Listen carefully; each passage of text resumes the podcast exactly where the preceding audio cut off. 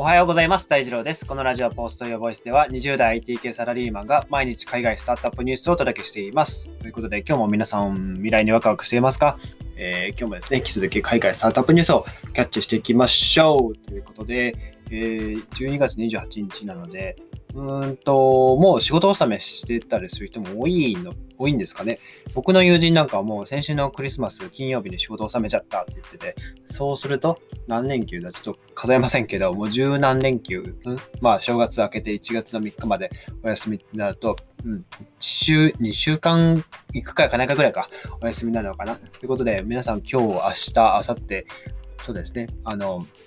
何日お仕事するかっていうのはちょっと僕も把握はできてませんけども、はい。まあ、今年の年末は僕もちょっと帰省する予定だったんですけど、ちょっと、あの、急遽帰省しないことになったりして、あの、てんやわんやだったんですけども、皆さんですね、あの、まあ、ワクチンも少しずつ供給されつつっていう話はあるかもですが、あの、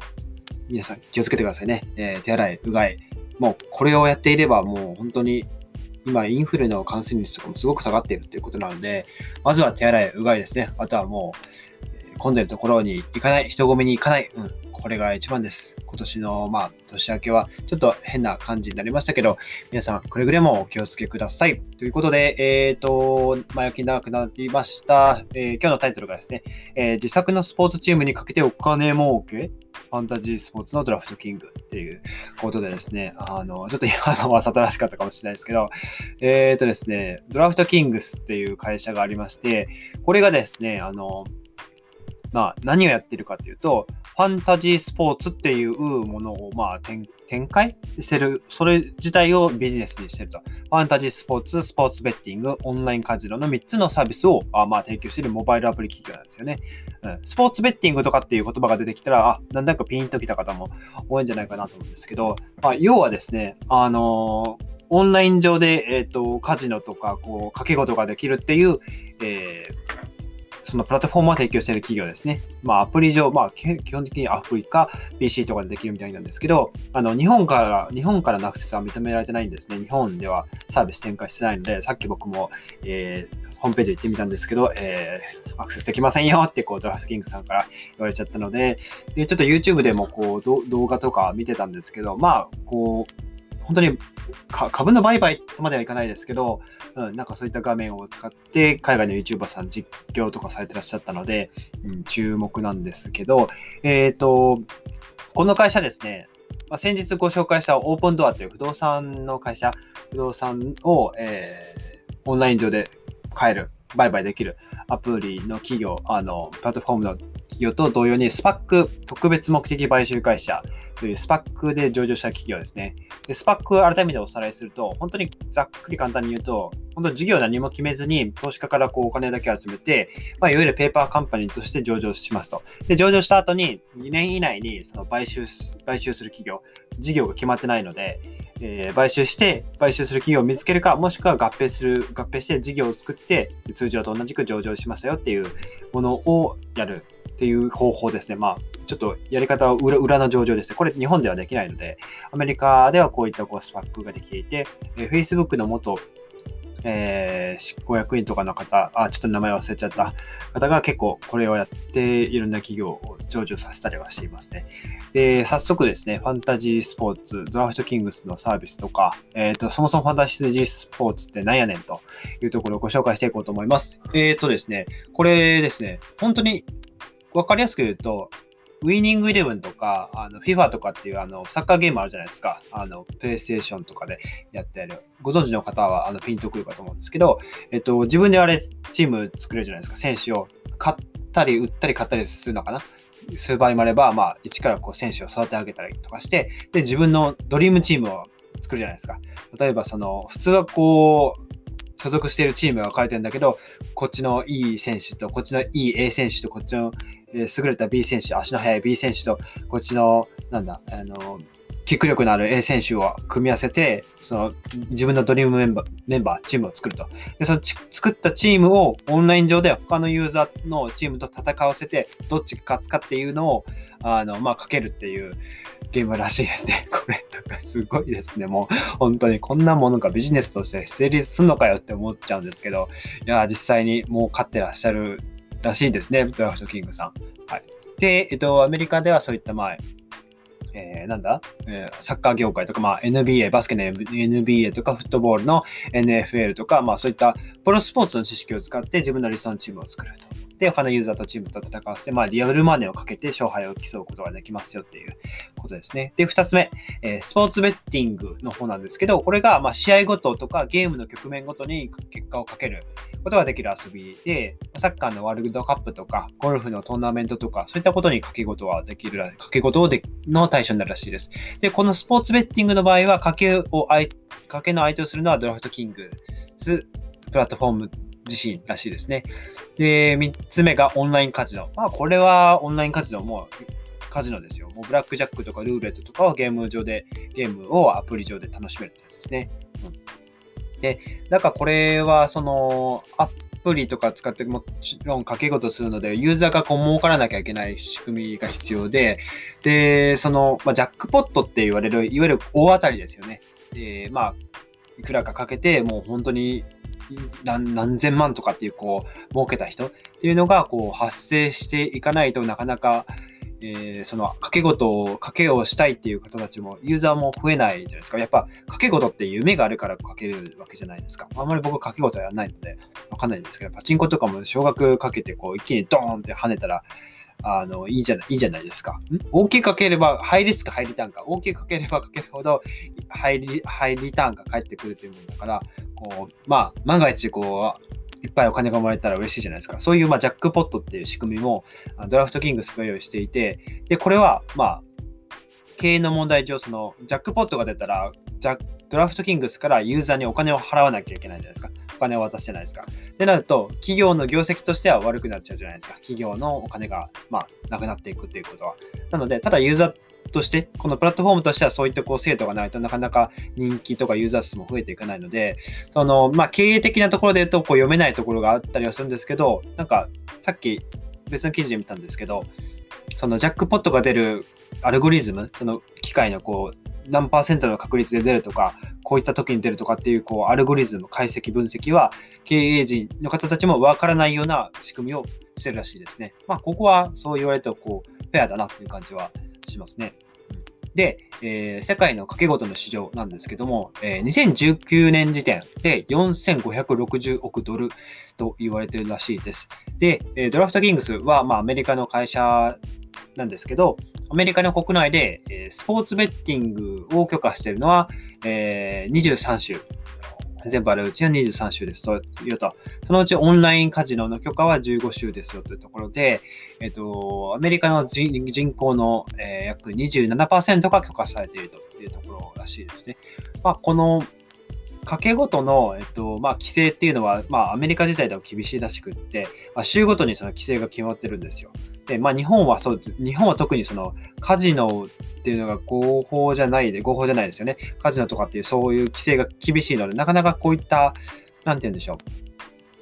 う。日本でそのお金儲けをして、その海外とかの、えっ、と、オンラインカジノとかに参加するっていうのは難しいと思うんですけど、うん、なんか税金とかもあるからね、うん、難しいと思うんですけど、アメリカでも、まあ、まだそういったこう流れはあって、で、ただ、そのスポーツベッティングっていうことに関しては結構規制が緩いみたいですね。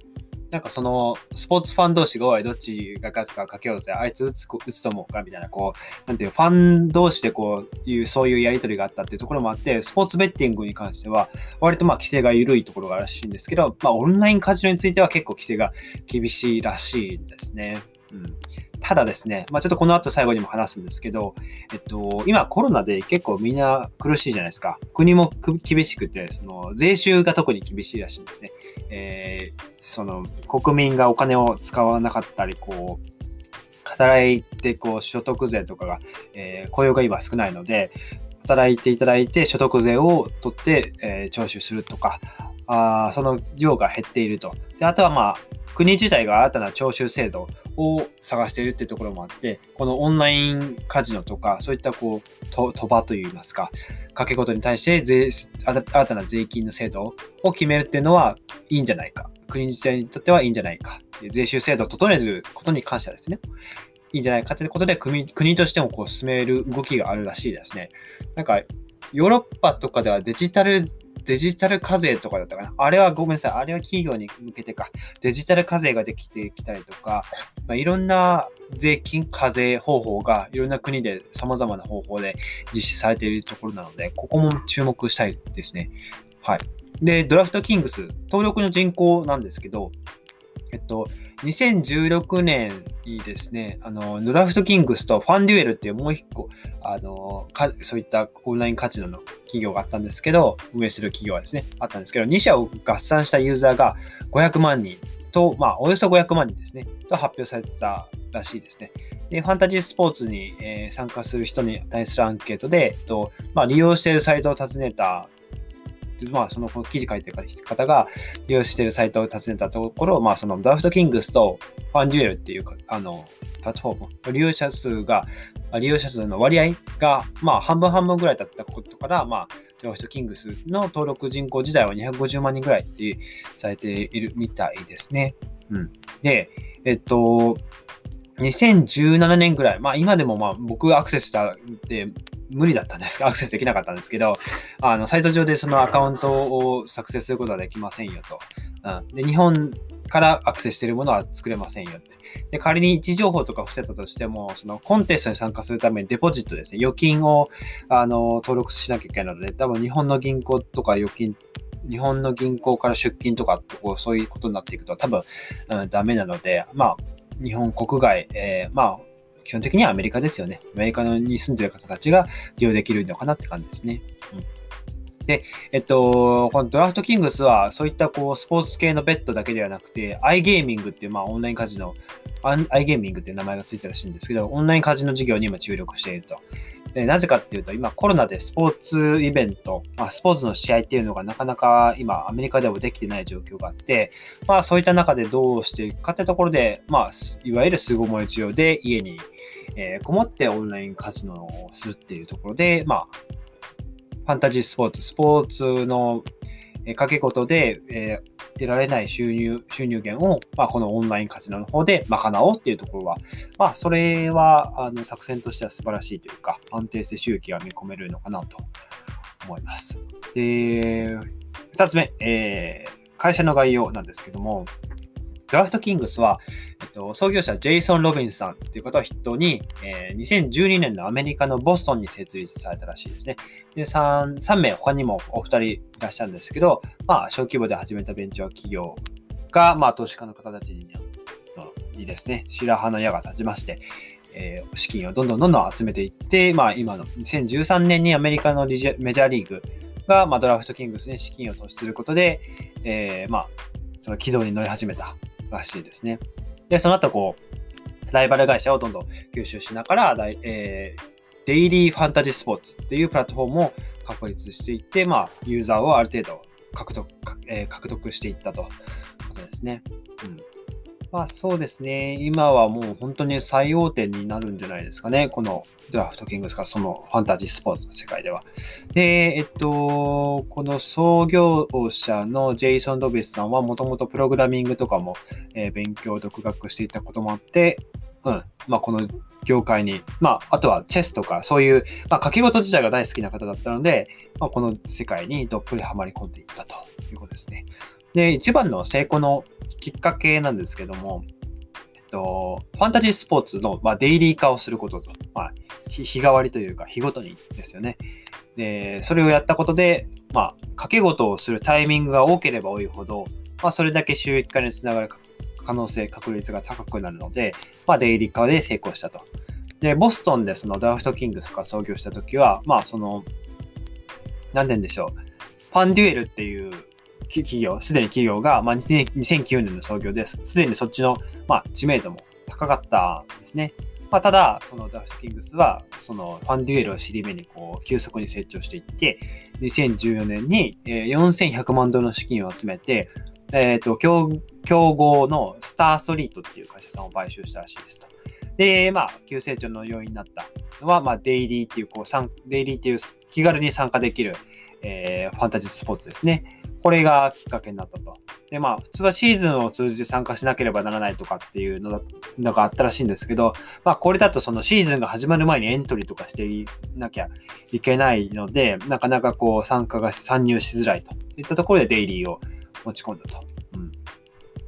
で、まあ、プレイ単位、その1日、フットボールの試合とかだと、まあ、1週間とかあったりするんですけど、まあ、プレイ単位をこう1日と設定することで、まあ、新しく参加してきたユーザーとかもすぐにゲームを楽しむことができるっていう設計に変えていったと、はい、形ですね。ただただ、今後はそうですね、まあこういったこう急成長しつつも、まあ、2015年ぐらいですかね、法的なこう環境がどんどん悪化していったとっていうところで、まあもともとアメリカでは2006年ぐらいにこうインターネットギャンブル禁止法っていうのが制定されたらしくって、そのネット上のかけっこと、えー、かけ、まあ、ポーカーとか、スポーツとか賭博っていうのが禁じられることになったらしくって、あその一方でそのファンタジースポーツっていうのは、まあ、例外として扱われたらしいんですよね。なぜかっていうと、まあ、その背景にあったのが NFL、まあ、えっと、フットボールの協会ですよね。とか、そういったこと、そういった方たちはじめとしたプロスポーツ選手の、まあ、ロビー運動っていうところですね。そういったプロスポーツ選手ともつながりがあったというところで、まあ、例外として扱われていたらしいですね。うんただまあいろいろその後こう、まあ法改正とかが、法改正、あとはまあ、そのギャンブル法案の解釈っていうのをどんどん修正していって、まあ、オンラインギャンブルは可能ですっていう方針をそのアメリカの司法省が打ち出したりとかで、もうもう本当に事態はもうわけわからんことになったらしくて、で、しかも州ごとに規制が異なったりしていて、かなり複雑な今環境になってるみたいですね、アメリカの国内でも。なので、まあ、これだけ複雑な法制度だと、うん、日本に、うん、日本に参入というか、まあ、日本に入ってくることはなかなかないのかもしれないですけど、この、まあ、マーケットがアメリカから、えーと、イギリスとかそういった他の国々に広がっていくとかっていうと、どうだろうな、ドラフトキングスが広げていくっていうか、もうその国の、その国自身で、その国に住んでる人たちが、また新しいファンタジースポーツの会社を立ち上げた方が、うん、早いかなって思いましたね。うん、で、まあ、最後あの今後の動きなんですけど、まあ、このコロナの影響でドラフトキングスも、まあ、例になく、例に漏れず、まあ、打撃を受けたと。まあ、とはいえ、その、いわゆるいいマーケティングの機会も得たっていうことですね。さっき言ってたそのファンタジースポーツ、うんと、スポーツベッティングか。ごめんなさい。スポーツベッティングの方がなかなか売れ行き、スポーツの試合が開催されないので、だったらオンラインカジノの方で iGaming ですね。さっきご紹介した iGaming の方で、えー、まあ、どんどん告知していって、まあ、各州で、その iGaming のこうブランドとしての地位を高めることができれば、そうもう優位なこう立場さえ築ければ、まあ、儲かるブランド、儲かるビジネスになるってことは、まあ、彼ら自身、えっと、ダフトキングスさん自身も、まあ、確信しているということですね。うん、あとは本当に、まあ、細かいですけど、法制度をどうかいくぐっていくかになるのか、うん、国自身、州自身が何かこう、オンラインカジノに対する規制を緩くするのか、そこは注目しなきゃいけないですね。うん。で、まあ、過去のインタビューでその CEO のジェイソンさん、ジェイソンさんは、えっと、スポーツだけじゃなくって、まあ、大統領選挙とか、まあ、人々がこう議論して予測する、予測できるものであれば何でもベッティングの対象になり得るっていうこう説明をしてるので、まあ、もしかすると、まあ、そういった、えー、バイデンと、えー、トランプさんどっちが勝つかみたいな、まあ、実際に、あの、なんだっけな、名前は忘れちゃったんですけど、かの、その、サイトで、その世界中にの、その、掛け事ができるサイトとかってあったりするんですよね。例えば、今年、その活躍してる有名人で、こう、ちょっと縁起悪い、縁起悪いんですけど、今年活躍してる有名人で亡くなる著名人は誰かみたいな。例えば、例えばですよ。例えばビル・ゲイツとか、例えばスティーブ・ジョブズとか、なんかそういう掛け事があるっていうサイトを僕もちょっと今話しながら思い出したんですけど、ちょっと名前までは覚えてないです。まあ、そういったこう掛け事の世界は、まあ、それだけ、奥が深いっていうことですね。で、まあ、賭博っていうのは結構歴史が深いもので、日本でもチンチロリンとかなんかこう、サイコロこうくるくるコロコロ回してパンかチョーカーってこうやるじゃないですか。あれとか、まあ、各国のそれぞれの独自の文化と風土によっていろんなギャンブルっていうのが生まれてきた。それがデジタル化する今の世の中でどう発展していくかっていうのは、まあ、ドラフトキングスをはじめとしていろんな企業を見ながら注目していきたいなって思いますね。まあ、あとはアメリカでもその徴収の税税金の徴収が結構厳しくなっているので、ここから一気に規制を緩和してオンラインカジノを解禁するっていう流れももしかしたらあるかもしれないので、注目ですね。はい。まあ、とはいえ、日本はかなりそういった賭博、賭博法っていうところはかなり厳しいので、なかなか、あの、難しいのかなって僕の個人的な感想でございます。はい。え、今日は以上となります。えー、このエピソードが役に立った、いいなと思ったらぜひフォローよろしくお願いします。それでは、皆さん素敵な一日をお過ごしください。バイバイ。